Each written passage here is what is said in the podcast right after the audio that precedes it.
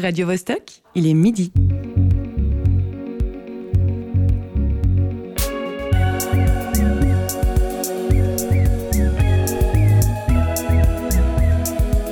Midi bascule. Tous les vendredis à midi.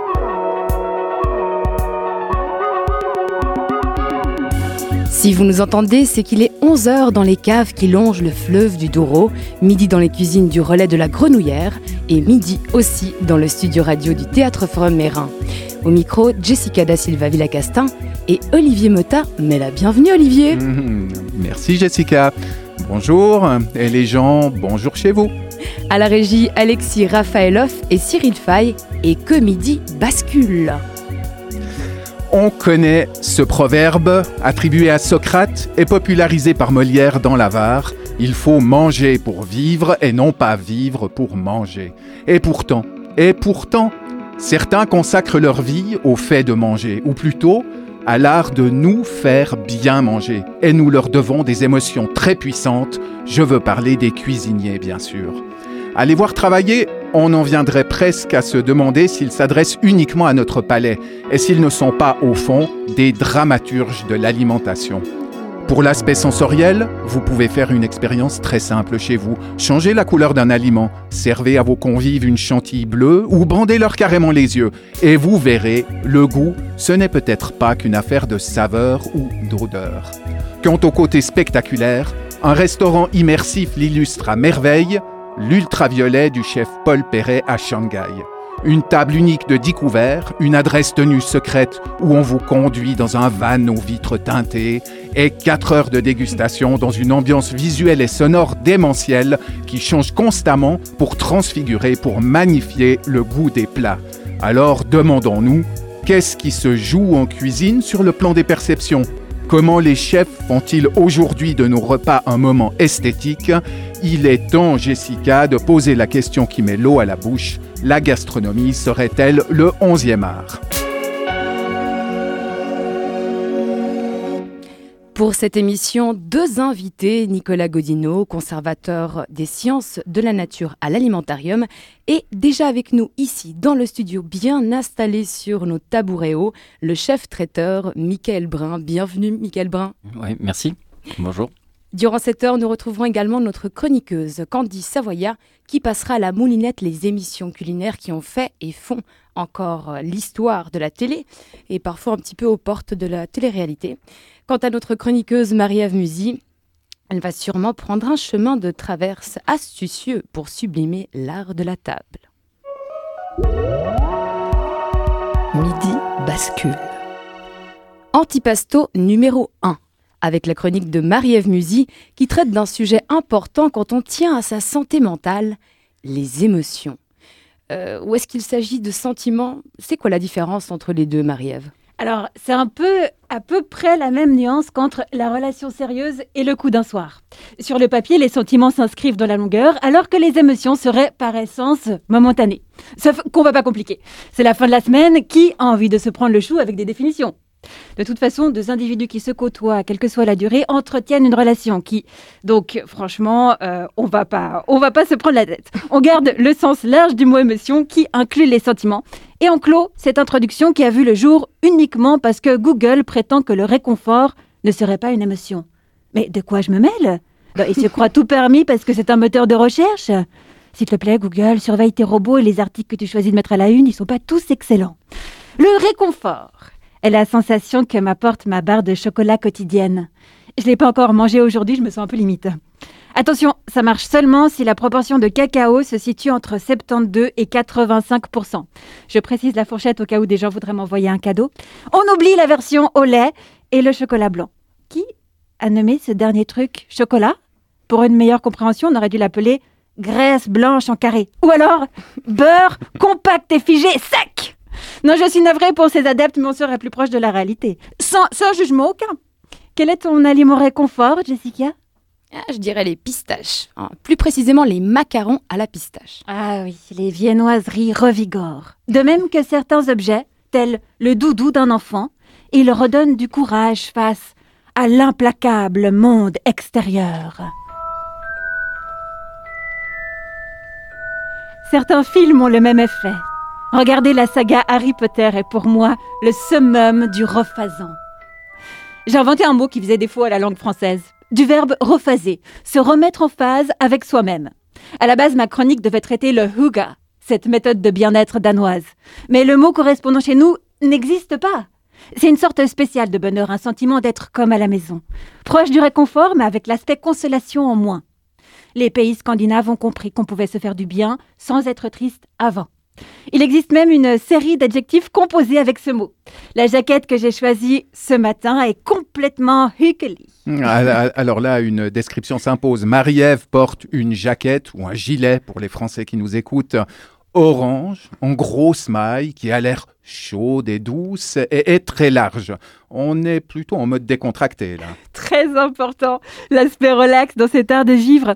Et encore, hein, j'ai laissé chez moi mon Huga Boxer. C'est le pantalon qu'on n'oserait jamais porter en public, mais qui est tellement confortable qu'en secret on le préfère à tous les autres. J'en ai une vraie collection. Chez moi, je ne porte que ça. Non, je suis députée qui n'est pas d'équivalent français au mot Huga. On a un gros gros manque. Je suis désolée, le terme aliment réconfort donne l'impression qu'on a affaire à une personne malade, qui se jetterait sur la nourriture pour se goinfrer. Elle nous fait une grosse crise parce qu'elle va pas bien. Est-ce qu'on n'a pas le droit de profiter d'une tasse de succulent vin chaud? Ou d'une tranche de tarte tatin encore tiède simplement pour leur côté refaisant Est-ce qu'il faut vraiment être dans un moment de chagrin ou de terreur profonde pour que quelqu'un nous prenne dans ses bras? Je veux un câlin. Apparemment, on en aurait besoin à raison de 7 minutes par jour pour se sentir heureux. Je parle d'un acte qui n'a rien de sexuel, juste se mettre contre quelqu'un et sentir sa chaleur. Dans notre société pudique et numérique, on est loin du compte. Hein. On va mourir seul dans ce monde. Ou Le ou en début de mot, c'est euh, la négation. Ou ça veut dire effrayant. En attendant la, fin de la, de la, distanciation sociale, euh, je vous ai apporté euh, des bougies.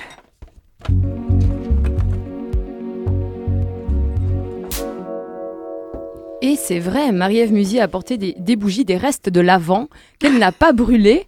Euh, et j'aimerais comme dire heureusement, hein, Olivier Mota, que la porte est bien fermée parce que tout le monde est venu pour, pour faire un hug, un hug à, Marie-Ève Musy. Oui, c'est ça, c'est ça.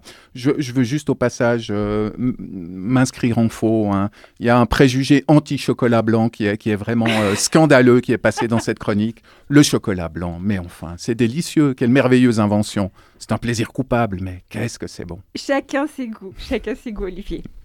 Un plaisir euh, coupable.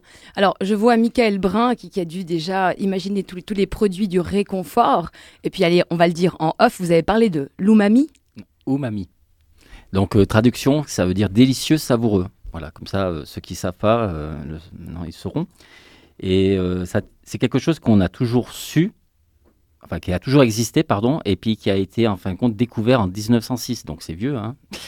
Et même maintenant, c'est encore difficile pour certaines personnes de le comprendre et de le reconnaître parce qu'on n'est pas d'accord, on n'a pas été éduqué avec ça, cette cinquième saveur.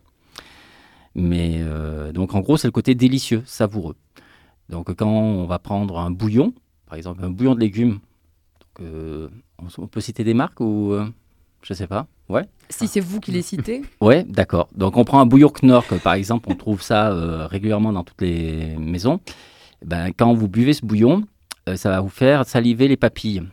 Et ben ce côté délicieux, c'est donc le umami que vous allez ressentir. Vous avez votre cerveau, lui, comme il n'a pas été éduqué, il va dire ben, c'est salé, mais en fin de compte, c'est umami qui est derrière. Et euh, le parmesan, par exemple, il y en a dedans. Voilà. Et il y en a partout, énormément. Donc c'est ça qui est, assez intéressant. Ça commence bien parce que justement, je me posais la question euh, comment est-ce qu'un chef de cuisine contemporaine partage aujourd'hui ses connaissances et ses expériences avec le tout public? Vous vous adaptez hein, autant d'offres, bien entendu, que de public. Hein. ça va du, live cooking à l'événementiel, en intégrant aussi, bien entendu, la cuisine moléculaire ô combien spectaculaire. Alors, en quelques mots aussi, on va quand même euh, parler de vous et je vais quand même rajouter l'information qu'en 2006, vous avez créé le département traiteur au sein de l'école hôtelière de Genève, le plaisir des saveurs, et en 2015, votre SARL PBO Gourmet. Mais alors, juste très rapidement, en, quelques mots, traiteur, pourquoi est-ce qu'on parle autant de traiteur maintenant? C'est quoi la différence entre un chef, un traiteur? Est-ce que c'est nouveau aussi? Euh, Non, disons que... alors, il y a traiteur et traiteur. Il y a le traiteur euh, charcutier qui est euh, donc on a un, on va aller dans le magasin, on prend euh, des choses qui sont déjà toutes prêtes et puis on les régénère chez nous à la maison. Euh, et puis après, il y a des traiteurs qui vont euh, partir plus dans le détail, dans la mise en scène. Et puis c'est vrai que la différence entre un restaurant et puis un traiteur, c'est que nous, on va faire une proposition donc euh, par écrit d'abord. Donc déjà, il faut séduire le client, ce qui n'est pas gagné puisqu'en gros, on ne l'a pas en face de nous. Donc on va lui donner beaucoup d'explications. On- enfin, nous, on fonctionne comme ça, c'est-à-dire qu'on va d'abord séduire le client par une offre.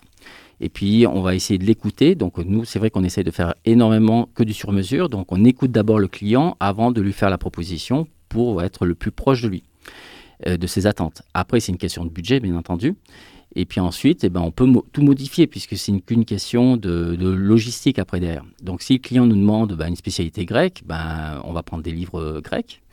Puis, on va commencer à travailler le truc. Et puis, euh, à partir de là, ben, on va essayer de s'approcher à ses attentes. Euh, Il y a des traiteurs qui vont pas du tout le faire, qui vont dire non, ça je fais pas, et puis ça s'arrête là. Nous, c'est vrai qu'on est très curieux, on aime bien de faire tous les styles.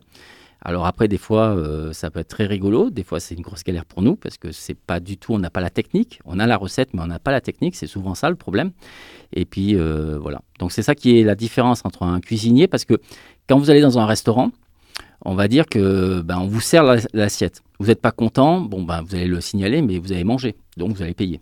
Tandis que en amont, nous, euh, ben, on va faire un food testing. Et puis euh, le client, s'il n'est pas d'accord, ben, on va modifier tout ça. Donc il y a énormément de travail. Donc c'est vrai que c'est euh, beaucoup de travail en une fois. Et puis après, ben, selon la notoriété, soit on travaille tout le temps, ou soit des fois après c'est calme, ce qui nous permet de se reposer à un moment donné pour pouvoir repartir sur des événements Quoi. Donc c'est finalement aussi une expérience finalement qui vous pousse à, à l'expérimental, Ah, à tester et à développer. complètement. Ça va un peu dans les deux sens. C'est tout le temps ça. Où va la culture gastronomique hein? Qu'est-ce que- qu'est-ce que vous observez, vous, depuis vos débuts? Quelque chose de flagrant. Alors, euh, ben déjà, les émissions. Les émissions à la télé ont fait que les, les gens ont, ont eu plus de connaissances. Euh, mais ça reste des connaissances de télé. Donc, ça veut dire que comme ils ont vu euh, Top Chef ou d'autres émissions, eh ben, ils sont persuadés que ben, eux aussi sont cuisiniers. Et donc, résultat, euh, ben, ils veulent, en gros, ils ne se rendent pas compte que quand ils nous annoncent quelque chose, ben, qu'il y a un travail qui est fait. Et puis derrière, ben, soit on travaille avec des produits industriels, ou semi-préparés, ce qui n'est pas le cas pour nous. Et euh, donc, c'est clair qu'on a des prix qui sont pas chers quand on commence à faire ça. Et puis, si on veut tout faire nous-mêmes, et ben là, ça devient euh, onéreux. Et c'est là que le client, après, ben, on le perd parce que ben, souvent, ils disent, mais ça coûte trop cher. Ben oui, mais ce que vous avez demandé, en gros, euh, voilà, ça, ça demande énormément.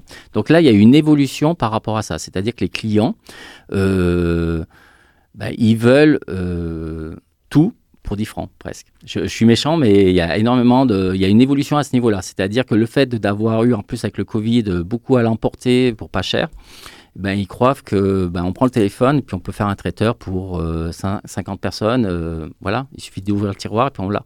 Puis non, en fin de compte, il y a toute une histoire derrière. Donc euh, Est-ce que vous pensez que les tendances euh, sociétales du type, je dis sa tendance hein, pour ne Mhm. pas affirmer, mais du type véganisme, cuisine anti-gaspillage, cuisine plantes sauvages, c'est des tendances qui vont rester ou ce sont vraiment des choses d'un temps donné Ou est-ce que ça participe aussi à l'évolution de la cuisine et de cet art de la gastronomie qui pourrait être le 11e Ben, écoutez, euh, nous, on a pris cette décision d'être cueilleurs, chasseurs, pêcheurs. Voilà. J'estime que l'humain, c'est ça. Donc, euh, si on se résumait déjà à ça, euh, on mangerait mieux. D'accord? Donc, à partir de là, nous, on a pris la décision d'écouter, de, respecter donc toutes les tendances, donc le côté vegan, mais aussi le sans gluten, le sans lactose, enfin les choses comme ça. Euh, après, c'est vrai que ça devient problématique quand on commence à faire pour 200 personnes et puis qu'on commence à nous sortir toute la liste. C'est vrai que ces problèmes-là, on ne les avait pas avant. Mais sauf que ces maladies sont là. Avant, elles n'étaient pas nombreuses, mais à force de faire de la malbouffe, les gens sont devenus de plus en plus intolérants. Et ça, on essaye dans nos cours de leur expliquer, de dire, ben, en fin de compte, quand on dit euh, dis-moi ce que tu manges et je te dirai comment tu vas, euh, ça porte bien son nom. Enfin, je veux dire que par rapport à ce que vous avez consommé, on saura si vous êtes en santé ou pas. Donc on est d'accord qu'au-delà des recettes clés, des sauces à maîtriser, des techniques, il y a tout un apprentissage aussi de la connaissance, du choix et du respect, bien entendu, de la chaîne producteur, distributeur, et puis euh, Ouais. et toute une Ah, sphère ah. aussi politique. Alors, il y a ça. Et pour moi, c'est vraiment important. euh, bah, on utilise le mot locavore, donc le plus court chemin. C'est vrai que c'est assez intéressant et puis même c'est l'avenir. Enfin, il faut que ça reste l'avenir. Euh, parce que bah, quand on a des clients, euh, bah, c'est simple. hein. Moi, j'en ai un cette semaine qui m'a demandé des asperges. Ok, bon, ben non. Non, parce que c'est trop tôt. Enfin, on peut en avoir. Elles vont arriver de loin. Je sais qu'il y en a qui le font. Mais pourquoi? Pourquoi inciter les gens à proposer des choses qui ne sont pas de saison? Il y a d'autres choses. Alors c'est vrai que bon, bah là en ce moment on est sur les racines, mais euh, avec la lactofermentation, euh, on peut sortir des trésors qu'on a eus pendant la saison. Donc euh, c'est des choses que nos grands-parents faisaient à l'époque. hein. Donc la fermentation des légumes à base de sel. Donc ça demande du temps, ça demande de la place dans nos chambres froides. Mais disons que c'est assez intéressant de ressortir des légumes qu'on a mis en lactofermentation pour, bah, quand c'est pas la saison, ben là on peut leur dire, bah, nous on les a préparés, vous avez entendu pendant six mois, et puis là on peut vous les mettre dans votre plat. Si on revient sur un aspect beaucoup plus créatif et artistique de la relation avec les produits, euh, cette gastronomie euh, créative, vous dites la gastronomie est un art en mouvement perpétuel. Et je vais citer un petit extrait parce que je trouvais ça intéressant aussi pour parler de la cuisine moléculaire d'une façon beaucoup plus euh, éthérée mais quand même concrète. Le goût d'un aliment n'est en fait que l'image créée par le cerveau à la suite de stimulus chimiques et physiques reçus depuis la bouche et le nez. Le goût étant plus affaire de perception que de sensation. Il existe donc une dimension culturelle très forte dans la définition du goût. C'est vous qui l'avez dit. Oui. Dans la cuisine moléculaire, justement, on avait parlé, et j'aimerais bien que vous racontiez ça aussi à l'antenne, l'expérience de l'olive, qui n'est pas une olive. Eh ben, disons que notre euh, souci quand on fait de la cuisine moléculaire, donc la cuisine moléculaire, il faut bien... euh, ah, enfin, avant de parler de cuisine moléculaire, il faut parler de gastronomie moléculaire. La gastronomie moléculaire, ce sont de la science, la science des aliments. Donc, comme tout est une science, ça évolue tout le temps, puisqu'on apprend. Et donc, on apprend tous les jours. Euh, la cuisine moléculaire, c'est que quand on se sert de cette science et puis on en fait des plats. Donc là, ça devient du spectacle, ça devient une technique et on met ça en avant. Euh, donc, quand on se sert d'une technique et qu'on se dit, bah, tiens, on va reconstituer une olive, selon Ferran Adria. Donc, Ferran Adria, c'est un grand chef euh, espagnol euh, qui avait mis ça en place. Euh, donc, on sert une olive, une olive verte, on le présente au client. Donc, ce que je vous dis, c'est du vécu. hein. Et puis, donc à l'époque, donc c'était la tendance, donc de la cuisine moléculaire, c'était à fond. Et donc, on part sur le serveur part et puis il dit donc je vous présente une olive selon Ferran Adria, une olive revisitée. La cliente, elle a juste gardé le mot, enfin pas elle, son cerveau a gardé le mot olive et lui a donné des informations. Ça, ça s'appelle l'inconscience. Donc, c'est-à-dire notre petite bibliothèque du goût qu'on a toute notre, euh, vie qui va évoluer. Et ben, son cerveau lui a dit il y a une chair, il y a un noyau. Fais attention au noyau parce que la dernière fois, tu as failli laisser une dent. Et puis, elle prend l'olive, elle le met dans la bouche. Et puis là, contre-information, ça éclate dans la bouche, il y a un liquide qui arrive. Il n'y a pas de noyau, il n'y a pas de chair, c'est un liquide. Qu'est-ce qui se passe dans son cerveau? Soit, petit a, le cerveau est surpris, il trouve ça rigolo, il fait oh oh oh, c'est drôle, c'est original. Ou soit le cerveau, il est en panique complète. Donc là, je fais des images, mais c'est à peu près ça. hein. Mhm. Et donc là, elle prend sa jolie petite serviette cocktail et puis elle recrache dans la serviette. Et elle dit, c'est pas une olive. Donc de là, on lui explique, mais si, madame, c'est une olive. Non, c'est pas une olive. Donc là, à partir de là, c'est non, oui, non, oui. Et puis, euh, donc, bah, qu'est-ce qu'on fait? On s'apprend par l'expérience qu'il faut, quand on veut se déstructurer quelque chose, il faut le montrer. Il faut préparer psychologiquement, c'est-à-dire que comme quand vous allez dans un restaurant qui fait que de la cuisine moléculaire, vous, inconsciemment, votre cerveau, il est préparé à être surpris. Parce que vous allez dans ce restaurant par une volonté. Une expérience désirée. Voilà. Ou pas. Que vous êtes invité, mais vous savez que vous allez dans ce, Mhm. dans ce restaurant. Par contre, quand vous êtes dans un cocktail dînatoire, mondain ou pas mondain, bref, un cocktail, et puis qu'on vous sert quelque chose, bah là, il y a la surprise. Et bien, euh, en fin de compte, on vous a amené l'expérience devant vous, et c'est là qu'on peut arriver à un conflit. Donc c'est pour ça qu'il faut préparer euh, et bien expliquer auprès des clients. Et c'est avec euh, ah, Olivier Motta. Vous avez une question pour euh, le chef euh, Michael une, Brun. Une, une, petite question, en fait, je voudrais rebondir sur euh, ce que vous avez dit des émissions culinaires. Je, je, je, trouve que c'est assez intéressant. C'est vrai que ça peut donner des attentes irréalistes parmi les, les, téléspectateurs. En fait, ces émissions auraient un rôle pédagogique tout à fait valable si on conseillait aux, aux gens, aux téléspectateurs, de tenter le coup, de réaliser une recette. Euh, parce que là, on se, on se rend tout de suite compte que c'est beaucoup plus compliqué que, que ce qu'on voit, que ça coûte très cher et que c'est affreusement compliqué. Je, je parle d'expérience. J'ai tenté de réaliser un pitivier. Euh, ça m'a pris une demi-journée, ça m'a coûté euh, un bras et le résultat était une catastrophe, un désastre alimentaire. Les expériences de, de cuisine justement en groupe, euh, c'est c'est pas aussi facile que ça parce que finalement une cuisine pour cuisiner à 20, ça demande des moyens. Bah, alors déjà, ça demande, euh, nous, souvent quand on met un chef, on met un chef pour 10, 12 personnes. Au-delà, c'est compliqué par rapport à l'attention, parce que les gens sont dans une attente d'apprendre quelque chose.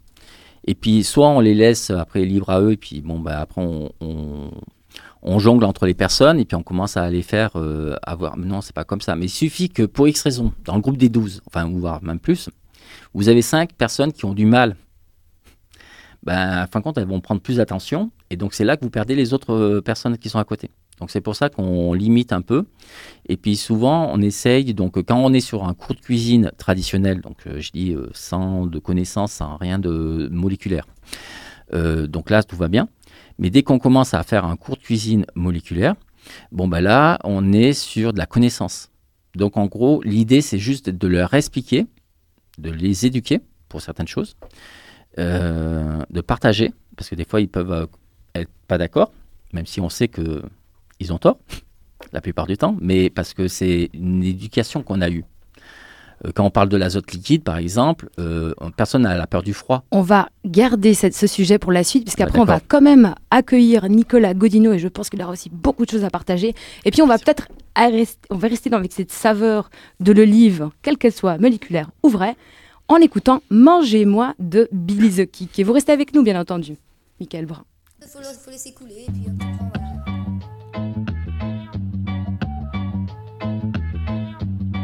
un après-midi d'automne, on avait trouvé un moyen de locomotion. Alors on est parti Les champs étaient humides et suffisamment acides. C'était le bon moment pour aller cueillir des champignons. Elle investit nos assiettes, mais elle envahit aussi notre petit écran, ou plutôt nos petits écrans depuis des décennies. La gastronomie se montre sous toutes ses coutures. Candice s'est abîmé les yeux devant les replays des plus grandes émissions culinaires pour nous préparer une chronique aux petits oignons. Mais avant tout, Candice, c'est quoi ton plus vieux souvenir de show gastronomique à la télé? Viens là, ma chérie, tu n'auras pas ma peau. Ben dites-moi, c'est Vigous, l'anguille. C'est terrible. Hein terrible, hein Elles avaient l'air de vouloir dormir, hein Ah, ouais, oui, ben, charme. c'était une... Là, c'est rien.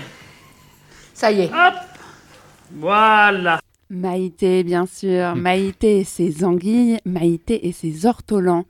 Aujourd'hui, Maïté serait attaquée par les antispécistes, mais elle est restée plus de 15 ans à l'antenne de France 3, accompagnée de sa comparse Micheline. Des recettes de cuisine bien françaises, expliquées, filmées puis dégustées avec l'accent du sud-ouest. De la cuisine à l'ancienne, mais ça, c'était avant. Depuis, la société a changé, et les programmes télé qui vont avec aussi. Place à la compétition, à la course aux meilleurs chefs, aux meilleurs pâtissiers, aux meilleurs hôtes. Toujours plus vite, toujours plus de goût, toujours plus de précision, toujours plus de prise de risque. Participer ne suffit pas, il faut gagner. Adapté des succès anglo-saxons, ces émissions ont rapidement inondé les programmes télé et ça donne des phrases comme ça. Ah mais non, mercredi soir je peux pas, on regarde Top Chef en double date avec mon frère et sa copine. Entre 3 et 4 millions de spectateurs par émission. Bien joué M6. Top Chef, c'est donc un concours de chefs qui ont souvent déjà leur resto, voire leur étoile. Donc qui sont déjà au top, mais qui veulent aller encore plus loin. Après, il y a la version amateur avec Masterchef, la version pâtisserie avec Qui sera le prochain grand pâtissier Ils n'ont pas compris que les non-cours c'était plus percutant. Et la version pâtisserie amateur avec le meilleur pâtissier et non pas la meilleure pâtissière. Chaque émission correspond à une épreuve où vont s'affronter les candidats et candidates. Un thème est donné, puis un chrono est lancé. Et là, tout le monde court vers un immense garde-manger bien rempli, faire le plein de provisions pour sa recette. Vous avez tous les trois une heure pour cuisiner. 3, 2, 1, allez-y. Romain, Benjamin et Yoake ont une heure pour prouver leur talent en réalisant le plat de leur choix. Je fais tout pour pas sortir. C'est ce plat qui décidera de leur avenir dans le concours.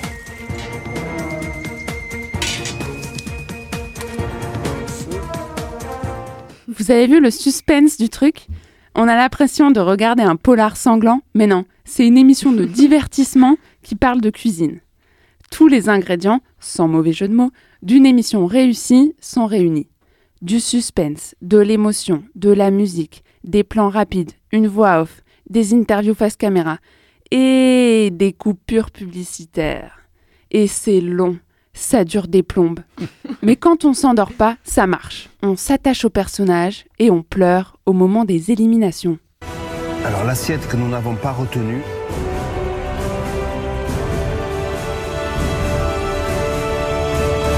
est l'assiette de l'orange. Qui a fait ça? C'est Charles qui a fait l'orange. Mais, Candice, qu'est- qu'est-ce qu'on apprend au juste dans ces émissions? On n'apprend pas vraiment à cuisiner. On apprend plutôt qu'on est nul et qu'on sera incapable de reproduire ce qu'on voit à l'écran. Déjà, quand je choisis une recette facile sur Marmiton, je mets deux fois le temps indiqué, plus trois quarts d'heure pour ranger la cuisine. Par contre, on apprend du vocabulaire. Je vais faire un turbo grillé avec euh, des artichauts poivrades et une neige de pommes gingembre. La papaye était très intéressante avec le canard, avec ce côté exotique, mais c'est vrai que le, le surplus de graines de moutarde étouffait un peu la, la crème de brie, et en fin de compte, on était un petit peu euh, déstabilisé. Normal. C'est normal. C'est normal. La cuisine, c'est aussi des mots et des expressions. Le désormais célèbre Je vais partir sur pour annoncer son plat est devenu une blague, tout comme le gourmand croquant de Cyril Lignac, qu'il a d'ailleurs déposé comme marque après le succès de sa marionnette au guignol. Et oui, car derrière les cupcakes à la rose, tout n'est que business. On a affaire à une véritable industrie, avec des centaines de personnes sur, sur chaque émission, des dizaines de caméras et de grues pour filmer en simultané tous les cuisiniers, des produits dérivés avec des livres et des ustensiles de cuisine qu'on savait même pas que ça existait, mais maintenant qu'on l'a vu à la télé, on en a besoin. Des émissions dérivées comme Masterchef Junior pour les kids ou Top Chef, le choc des champions où s'affrontent les anciens gagnants. Même Netflix y est mis. Ça veut bien dire que c'est un business florissant. Tout est pensé pour être rentable, même la scénarisation des émissions. Si vous êtes beau gosse ou bien une femme, vous aurez plus de chances d'aller loin dans le concours et ainsi de permettre à la chaîne de faire de l'audience sur votre dos. Oui, en fait, on est, on est plus dans le show que dans le culinaire, là. Alors oui, c'est très bien de parler gastronomie au grand public et de faire découvrir les métiers de bouche sur le petit écran. Mais je crois qu'il faut mieux passer du temps dans la cuisine que manger des pizzas surgelées devant Top Chef. 5, 4, 3, 2, 1. Terminé. On ne touche plus à rien, s'il vous plaît. C'est terminé.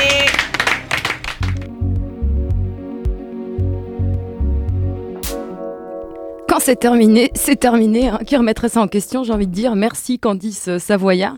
Bah, le summum de l'affaire, quand même, euh, euh, Michael Brun, vous qui êtes chef traiteur, c'est que les chefs après dégustent des plats qui sont froids. C'est ça, oui. Euh, j'ai lu l'article, moi, euh, j'ai été assez surpris euh, parce que c'est vrai que ben, ça reste quand même de la télé. Et donc souvent on l'oublie. Et donc ben, quand ils font une assiette, enfin quand ils en font six, ben, il y en a une c'est pour la photo, enfin la, la vidéo qui est prise en, en tous les sens. Et puis ensuite, ben, il y a l'assiette qui arrive devant le, le jury, puis ils commencent à déguster. Alors j'ai jamais fait Top Chef. À vrai dire, j'ai même essayé de le faire à l'époque, au tout début. Euh, maintenant, je ne me viendrai pas à l'idée. Bon, déjà, je suis trop vieux. Et puis, euh, en tout cas, ouais, pour moi, ça y est, c'est fini. Euh, je ne vois plus le même plaisir qu'au tout début. Mais c'est vrai que hum, c'est vrai que quand ils dégustent, ben, ils mangent froid. Et puis, euh, quand ils se dépêchent tous à finir en même temps, après, en même ben, le dernier qui, s'il a fait une petite émulsion donc euh, sur la photo, ben, elle sera plus l'émulsion. Donc, il a le droit à 15 minutes, enfin, je me rappelle Il plus redresse, exactement, et il redresse tout Pour le jury. pour le jury. Donc, euh, bon, ça reste de la télé. Voilà. Et quelle gymnastique Moi, je propose que ça mérite, ça mérite bien de prendre un café, voire deux, voire trois. Et c'est peut-être euh, cette chanson qui va bien décrire cette situation, le café de Oldelaf. Pour bien commencer ma petite journée et me réveiller, moi j'ai pris un café, un arabica, noir et bien corsé. J'enfile ma parka, ça y est, je peux y aller. Où est-ce que tu vas? Me crie mon aimé, Prenons un kawa, je viens de me lever. étant en avance et un peu forcé, je change de sens et je reprends un café. À 8h moins le quart, faut bien avouer, les bureaux sont vides, on pourrait s'ennuyer. Entre-temps, Nicolas Godino nous a rejoint en studio. On est ravis de l'accueillir. Bonjour. Bonjour. Euh, Nicolas Godino est titulaire d'un doctorat en neurosciences. Il a travaillé euh, notamment dans la recherche et le développement pour Nestlé. Euh, il a passé de nombreuses, de nombreuses années en Chine. Et aujourd'hui, il est responsable des contenus et conservateur des sciences de la nature à l'Alimentarium, le premier musée au monde consacré à l'alimentation. L'exposition de cette année va d'ailleurs intéresser pas mal de monde, j'imagine, puisque vous avez décidé d'aborder le sujet euh, brûlant du véganisme. Et j'aimerais commencer, pour qu'on puisse euh, faire connaissance avec vous, euh, par une question qui s'intéresse à l'homme plutôt qu'aux scientifiques, même si on peut sans doute pas séparer l'un de l'autre. Euh, une question biographique et intime. Quel est votre plus beau souvenir culinaire? Oula, alors mon plus beau souvenir culinaire. J'en ai beaucoup en fait, j'en ai pas de plus beau. Tous les souvenirs, tout, tout ce qui me surprend a été une, une belle surprise culinaire. Alors j'ai réfléchi quand même, je, je connaissais cette question en avance. C'est ce qu'on triche à la radio, c'est pas possible. Euh, donc j'ai réfléchi. En fait, il y a des choses qui sont très basiques. C'est vraiment de découvrir un aliment brut. Alors je vais plutôt sur du souvenir, sur du produit animal. hein. Euh, un, un os à moelle, mais vraiment, euh, voilà, juste avoir l'os à moelle et déguster cette moelle comme un, comme un bon homo sapiens que je suis. Donc je, re- je retrouve mes racines de, de carnivore. Et ça, c'est quand même à chaque fois euh, une belle émotion. On imagine. Euh, Comment, comment vous, êtes donc, euh, vous avez une formation de neuroscientifique et on a, on a déjà abordé un peu le sujet avec le chef Michael Brun, la question des sens, des perceptions. Comment est-ce que les, les différents sens sont mobilisés dans l'expérience culinaire et est-ce que, hormis le goût, il y en a un qui prime sur les autres? Alors, il y en a qui priment. Tous- nos sens participent. Quand on parle de, culinaire, on est vraiment sur la cuisine, sur le plat, sur le visuel, sur la, mi- la mise en contexte, la mise en situation. Donc, tous les sens vont, jouer, effectivement. Alors, quand on est au moment de la dégustation, le- l'essence premier, c'est effectivement ces sens chimiques que sont euh, euh, l'odorat et, et le goût, donc, et les saveurs. Donc, ce qui se passe sur notre langue, ce qui se passe au fond de notre nez. C'est vraiment ce qui va être des, des- éléments primordiaux. Euh, mais tout ça va être modulé par des attentes qui sont créées, des attentes qui sont créées notamment par les aspects visuels. Donc on a, on a déjà évoqué tout à l'heure euh, l'im- l'impact de la couleur euh, sur la- la- la construction d'une attente particulière ou, euh, ou d'un désir particulier, d'une attraction particulière. Donc, euh, la vision joue un, un rôle premier. Euh, le toucher est essentiel en fait. Le, le- le fait de toucher son aliment, que ce soit avec le bout des doigts, quel plaisir de manger avec les doigts. On, on l'oublie hein, avec, euh, avec ces arts de la table, mais le plaisir de manger avec les doigts, de s'en mettre de partout. Ou le plaisir de toucher l'aliment avec ses lèvres. hein. Les, les- les deux éléments dans notre corps qui sont les plus, les plus innervés, c'est le bout des doigts et, le, et- et nos lèvres et les langues. Donc le plaisir de, toucher avec les lèvres, de toucher avec la langue, de toucher avec les doigts, ça fait vraiment partie hein, du plaisir qu'on a à manger. Il y a un sens qu'on oublie un peu, qui est le sens de l'audition. En fait, on y pense assez peu. On y pense assez peu même en cuisine. Et pourtant, entendre rissoler des pommes de terre dans la poêle, ça participe aussi à cette, à cette aventure. Le craquant, le croustillant qu'on peut avoir quand on mange une chips. On voit Voilà. que si on modifie l'audition de, de, ce- de ces sons-là, en fait, on change la perception des choses. C'est aussi un sens qui, qui joue. Le tout participe, comme on l'a dit tout à l'heure, c'est vraiment une, une construction. Notre cerveau, il récupère toutes ces informations. Euh, et puis il va en faire quelque chose qui va nous plaire, pas nous plaire, nous raconter une histoire, nous réveiller des émotions, des sentiments. Émotions et sentiments, ouais. Ouais. Votre émission, elle est top, hein. vous avez, vous avez touché tous les sujets. Ben, Tous les sens, tous les sens participent, vous, vous, vous venez de le dire. Euh, et il y, y a- même aussi la question du, du, du cadre, du, du décorum, parce qu'un bon repas, souvent, euh, c'est euh, presque un cérémonial qui se passe dans un cadre euh, de, de, de toute beauté. Et pourtant, on a aussi tous le souvenir de plats délicieux qui ont été savourés à la bonne franquette dans un resto euh, dont la déco était euh, totalement euh, quelconque. Euh, dans quelle mesure est-ce que le cadre, les circonstances de l'expérience culinaire jouent aussi un rôle Euh, dans une mesure euh, primordiale. Que ça- euh, comme je l'ai dit, il y, a, les saveurs, vraiment ce que, l'on ressent, et ce que l'on ressent va être modulé par l'environnement dans lequel on le ressent. Euh, donc, que, vous dire? Oui, ça joue un rôle primordial au, au- au même type qu'on peut jouer sur l'environnement pour créer un environnement qui soit cosy, qui soit sympa, qui, soit, qui donne l'impression de luxe pour euh, faire manger quelque chose qui serait ni cosy ni luxueux. Donc, euh, ça peut jouer dans tous les sens, ça peut mag- magnifier, ça peut cacher, euh, ça, peut, ça peut aussi perturber une, une dégustation. Donc, c'est. Euh, on a de, multiples exemples. Effectivement, en tout cas, le contexte hein, joue clairement son rôle. Et il y a des études scientifiques qui jouent, qui, travaillent, qui essayent de comprendre en quoi ces contextes jouent un rôle sur le plaisir qu'on a de la dégustation, mais aussi sur la manière qu'on va avoir de manger, le temps qu'on va passer dans un restaurant, hein, comment on fait en sorte que les gens aient une expérience qui soit plaisante, mais qui, partent vite pour pouvoir remplacer ça par des nouveaux clients. Euh, donc là, il y a de la recherche qui se fait sur ces sujets-là. Il y a un réel impact. L'alimentarium euh, explore pardon, depuis plus de 30 ans justement cette question, cette culture autour de, de l'alimentation et puis toutes, toutes ces facettes. Euh, en 30 ans, qu'est-ce qui s'est passé? Et aussi, dernièrement, cette exposition sur le véganisme, elle a fait appel à des gens, à des témoignages. Vous êtes allé chercher les gens, les pratiques. Euh, qu'est-ce qu'on peut dire 30 ans après l'alimentarium? Où est-ce qu'il va? Où l'alimentarium va, ou où l'alimentation va? L'alimentarium va pour être le plus beau, le plus gros musée du monde, ça va être fantastique, tout le monde va venir nous voir, on va être la référence mondiale dans les rêves de, certains. Euh, non, l'alimentation, où est-ce qu'elle va? Je pense que ça, reste un élément qui est central. On se pose ces questions sur quelle sera l'alimentation du futur. Euh, doit-on manger? Doit-on tous être vegan euh, Donc on voit ces questions écologiques, éthiques, qui viennent un petit peu nous, interroger sur nos pratiques et nos, habitudes alimentaires. Donc on voit qu'il y, a un vrai questionnement qui se passe depuis une cinquantaine d'années euh, sur, nos, sur les pratiques alimentaires. Avant, c'était vraiment comment on peut nourrir tout le monde, comment on fait pour que tout le monde ait des calories, tienne, soit moins malade et pas de, de, problèmes à cause de l'alimentation. Maintenant, c'est comment tout ça s'intègre dans un choix culturel et un choix de développement économique et avec sa composante environnementale.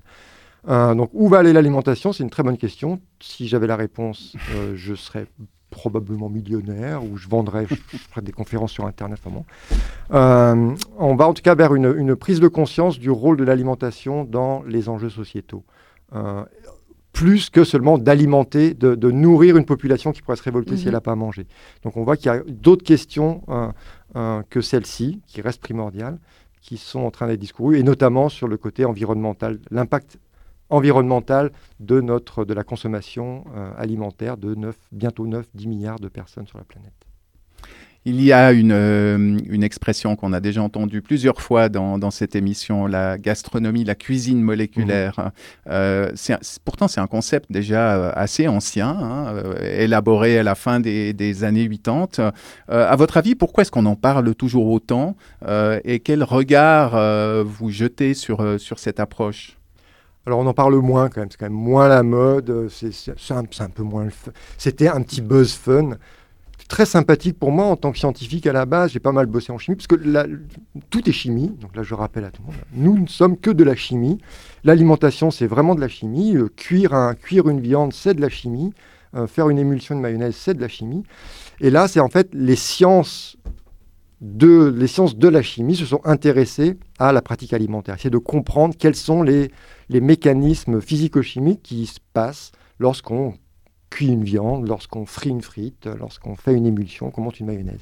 Et de cette connaissance un peu intime de la chimie des aliments est arrivé bah, peut-être des méthodes, des moyens de faire des choses un peu différemment, de, d'inventer des nouvelles formes ou de, raffiner un mode de, mode de cuisine. Donc cette gastronomie moléculaire s'est construite en fait sur la base des sciences physico-chimiques sur bah, comment je peux changer une, une, mayonnaise, utiliser d'autres ingrédients ou, optimiser mon processus, voire créer des choses complètement nouvelles euh, euh, qui, vont, qui vont étonner. Donc c'est, euh, ça a été à la mode parce qu'il y avait beaucoup de nouveautés. Hein. on est tous en, recherche à la fois de, de, retour sur le passé et de nouveautés. hein. C'est- on est toujours entre, ces, deux, ces deux drivers, ces deux élastiques qui nous motivent.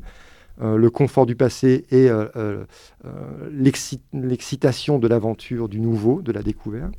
Et là, la gastronomie moléculaire, c'est un peu comment on peut arriver à donner des nouvelles expériences. Grosse mode. Maintenant, c'est un peu plus intégré. hein. Les glaces à, à l'azote liquide, ça commence à devenir un classique. C'est toujours aussi bon, c'est toujours aussi magique, c'est toujours aussi magnifique de les faire. Mais maintenant, tout le monde a vu ça, quoi. Non? Michael Brun, vous êtes chef traiteur. Euh, Qu'est-ce qui est aujourd'hui innovant en termes de technique? Euh, ce qui est innovant, en fin de compte, euh, ben, je vais rebondir par rapport à la cuisine moléculaire. C'est vrai que Hervétis, quand il a mis ça en place, euh, il l'avait mis en place pour euh, tout simplement euh, rendre ça accessible. Euh, ça n'a jamais été, en fin de compte, euh, sa volonté de faire une cuisine pour les riches.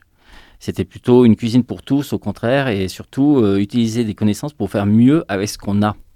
Et c'est vrai que pour moi, je trouve que dans notre métier, il y a encore beaucoup de travail à faire pour certains chefs, voire même au niveau du matériel, parce que quand, donc je vous avais donné l'exemple d'une clarification d'un bouillon, par exemple. Donc on parle d'écologie en même temps. Euh, ben, pour clarifier un, bouillon, normalement on utilise des blancs d'œufs qu'on mélange avec un légume, et puis ensuite on fait euh, le filtre naturel grâce à ça. Le problème, c'est que j'ai utilisé de la protéine d'œuf que j'aurais pu utiliser pour faire de la meringue ou un gâteau. Et euh, il existe des filtres dans le monde de la pharmacie, des filtres en verre qui filtrent aussi bien, voire même mieux, sans rien. Donc il suffit de s'équiper, mais pour cela, il faut avoir accès à ce matériel. Et ça, je pense qu'il y a encore un gros travail à ce niveau-là, parce qu'il y a des, des classiques qu'on nous a inculqués et que c'est difficile de sortir euh, du chemin euh, pour certains chefs. Voilà, on a parlé de ça en 2022. On écoutera dans 10 ans qu'est-ce qu'il en sera de ces filtres. Pour l'heure, et pour faire écho aussi à cette question de la durabilité et de l'implication aussi du coût, du transport, du chemin de nos produits, cette chanson de Petit Carré de Jonas, extraite de son album Oxymore de 2015.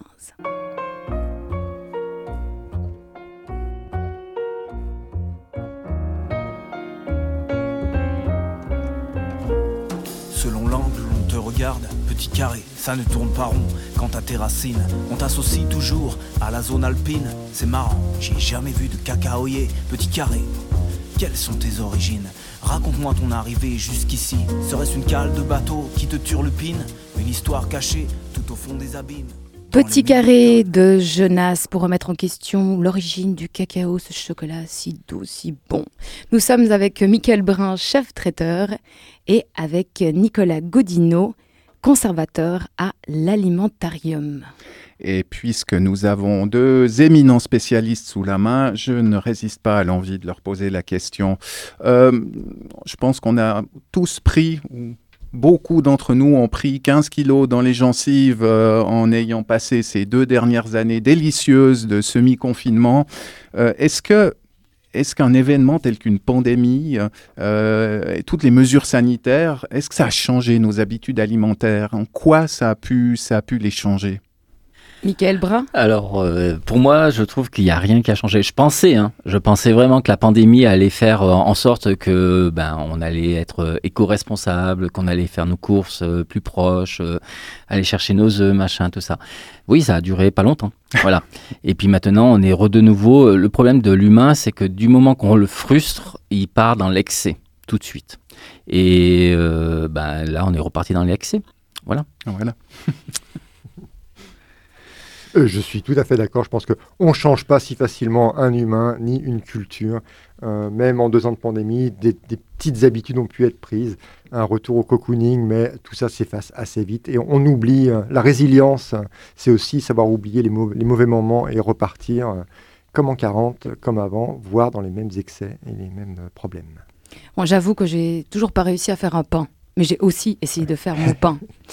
Vous pouvez retrouver nos émissions dans leur intégralité sur le site radiobascule.ch, mais vous pouvez aussi retrouver les séquences interviews et les chroniques. Vous pouvez faire votre choix en toute discrétion. Si vous ètes fan du peps de Marie-Ève, du mystère de José, de la verve d'Olivier, de l'astucieuse Candice, de moi, de Guillaume, d'un autre. Vous pouvez aussi découvrir des podcasts créatifs. Aujourd'hui, je vous propose une découverte dans le rayon des tout jeunes. C'est un conte sonore réalisé dans le cadre des ateliers proposés par le service culture d'un été au Jardin Alpin, à Mérin. Et pour cette session, 10 enfants âgés de 7 à 12 ans se sont lancés dans l'aventure d'un podcast. Ils réalisent le scénario, les bruitages, recherchent la musique et mixent le tout. Les plantes de la planète Toxica décident d'envahir le jardin botanique alpin de Mérin. Est-ce que ses habitants pourront le sauver? Le sauvetage du jardin, un podcast de la série Les ondes invasives.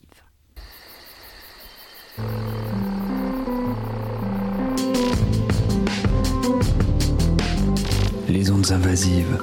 Un été au jardin alpin. Nous vous présentons le sauvetage du jardin.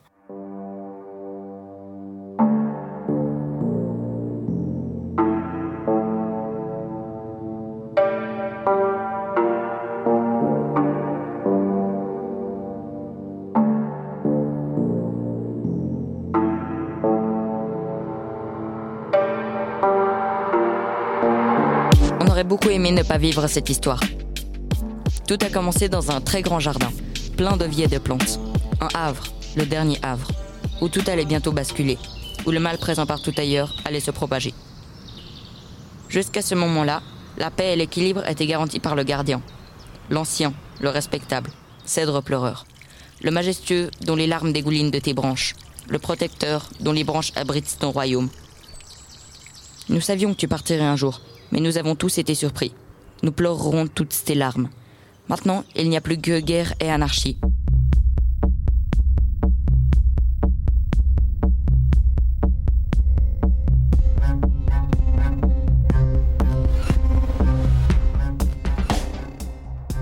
Il faut prendre la possession et envahir le jardin. Qu'est-ce qu'on va faire si on rencontre un chêne? On va le déraciner car nous sommes toxiques. Ha ha ha, ce plan est parfait.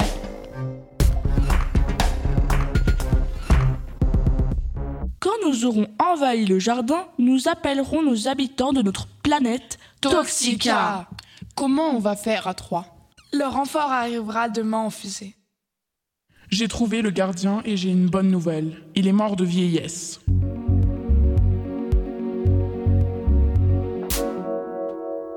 Et c'est l'occasion toute trouvée d'annoncer que des ateliers podcast pour les enfants, pour les 10-12 ans, euh, seront organisés pendant les vacances, la semaine du 14 au 18 février. Euh, inscription sur radiobascule.ch. C'est l'occasion de découvrir cette nouvelle forme d'expression. Et en guise de, de, mignardise, on va dire, puisque nous nous acheminons vers la fin de l'émission, voici l'extrait sonore d'un film célèbre. Bon, j'avoue, le choix est un peu, un peu perfide, à tel point que si nos deux invités arrivent à me dire de quel film il s'agit, je crois que la production est prête à, le, à leur offrir un repas dans le restaurant de leur choix. Je, je, regarde la technique, je vois qu'on me fait des gros yeux. Alors, euh, le restaurant de votre choix, sauf Ultraviolet à Shanghai, dont on parlait en introduction, on est d'accord. Magnéto, Alexis.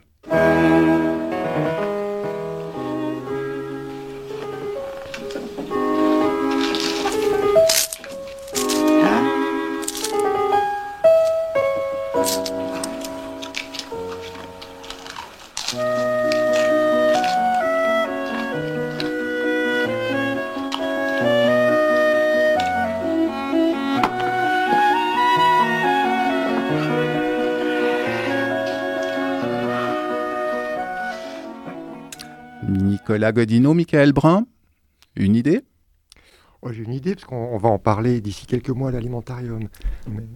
On vous écoute Ça serait pas le, fi, euh, le film Soleil Vert? Exactement. Ah ben me voilà bien attrapé. Alors, euh, il s'agit effectivement de Soleil Vert, un film de Richard Fleischer de 1974 avec Charlton Heston Et il a été choisi parce qu'il démontre justement l'importance du décorum dans l'expérience culinaire. Un bref rappel, ce film nous plonge en 2022, donc aujourd'hui pour nous.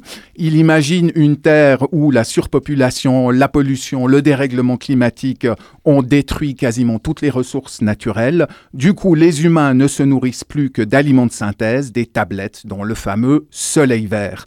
Dans l'extrait que vous venez d'entendre, le personnage de Charlton Heston partage avec son ami, un vieil homme qui a connu le monde d'avant, un repas à l'ancienne. Le vieil homme a mis la main par miracle sur un bout de salade, quelques morceaux de bœuf et deux pommes. Et comment rendre compte du caractère exceptionnel de ce repas?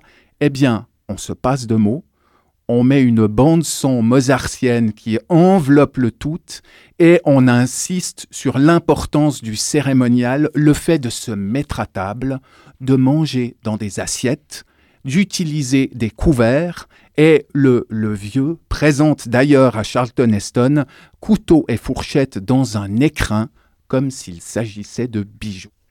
Il faudrait peut-être aussi rajouter, Olivier, que les couverts n'ont pas toujours été bien, bien reçus dans leur début. Hein les fourchettes étaient mal vues au début. Donc c'est quand même aussi assez intéressant de voir que les arts de la table sont finalement aussi, euh, font partie de la culture. Hein. On, découvre, on s'adapte, on apprivoise, on transmet. rien n'est inné, rien ne, paraît... Euh, euh, voilà, j'espère ne pas choquer Nadine de Rothschild avec ses bonnes manières, mais voilà, il y a quand même une culture qui se construit autour des arts de la table, du manger, des goûts. vous avez parlé aussi beaucoup d'émotions, Nicolas Godino. Mhm. Alors j'étais assez surprise en tant que conservateur euh, euh, des sciences de la nature à l'alimentarium. Ça, c'est très scientifique et vous avez parlé énormément d'émotions dans cette émission. Mais il y a énormément de recherches scientifiques sur les émotions, nos sentiments, comment fonctionne notre cerveau, qu'est-ce qu'un ressenti. Euh, faut pas, faut pas, faut pas découper euh, l'homme de la science ni la science des émotions. effectivement, les émotions sont primordiales et la science le sait. Michael Brun, en tant que chef traiteur, dites-nous, si on avait dû goûter à quelque chose ici pendant cette émission, ça aurait été quoi? Elle avait le goût de quoi cette émission? Euh, elle avait un goût de, connaissance, ça c'est clair. On a parlé beaucoup de choses, donc ça c'était vraiment intéressant de, faire partager ça et puis de, bien montrer que ben on a tous, euh, comment dire, euh, de passion. Faut pas oublier quand même que la cuisine, ça reste de la passion. Et euh, il y a tellement de choses à faire avec ça qu'on euh, peut faire partager beaucoup d'émotions. Et euh, c'est vrai que bah, nous, l'art de la table, par exemple, je rebondis, nous, on les a enlevés, les, couverts. quand on met l'assiette, en fin de compte, il n'y a pas de couvert, on met les couverts après. Euh, tout simplement parce que comme ça, on apporte le client jusqu'à, euh, ben, des fois il y aura qu'une fourchette, des fois il y aura une cuillère, des fois ça sera une paille, des fois ça sera autre chose. Donc l'idée c'est vraiment que le client soit surpris et qu'on aille jusqu'au bout de l'émotion, euh, c'est-à-dire que l'assiette on le reçoit, surtout avec bon, ben, cette tendance de, de, prendre en photo, donc malheureusement il faut vivre avec. Donc, euh, ben, souvent, ben, euh, on avait les couverts, donc les gens ne savaient pas s'ils devaient manger ou pas parce qu'il y a celui qui prend en photo. Donc là, ben, on pose l'assiette, les gens prennent en photo et ensuite on amène les couverts et au fur et à mesure on leur explique. Voilà. La gastronomie est-elle le onzième art Du moins, Montaigne s'était déjà permis de l'appeler l'art de la gueule. Étymologiquement en grec, c'est la loi nomos du ventre, gastronomie. Ce serait donc un art qui nous alimente autant qu'il nous transforme. On pourrait même dire que plus qu'un patrimoine immatériel, ce serait un patrimoine transmatériel. Merci à nos invités Nicolas Godino, conservateur des sciences de la nature à l'alimentarium. Merci à vous. Michael Brun, chef traiteur. Merci. Merci à mon co-micro éclatant, Olivier Motard. Merci. Sans oublier nos chroniqueuses Candice Savoya et Marie-Ève Musy. Merci à Alexis Rafaeloff et Cyril Fay à la régie, à toute l'équipe de Radio Bascule en coulisses, à vous, auditorie sur Radio Vostok. Et je vous laisse avec ce dicton. Prenez-le, faites-en ce que vous voulez. À la Sainte Véronique, les marchands de marrons plient boutique. C'était Midi Bascule. Merci.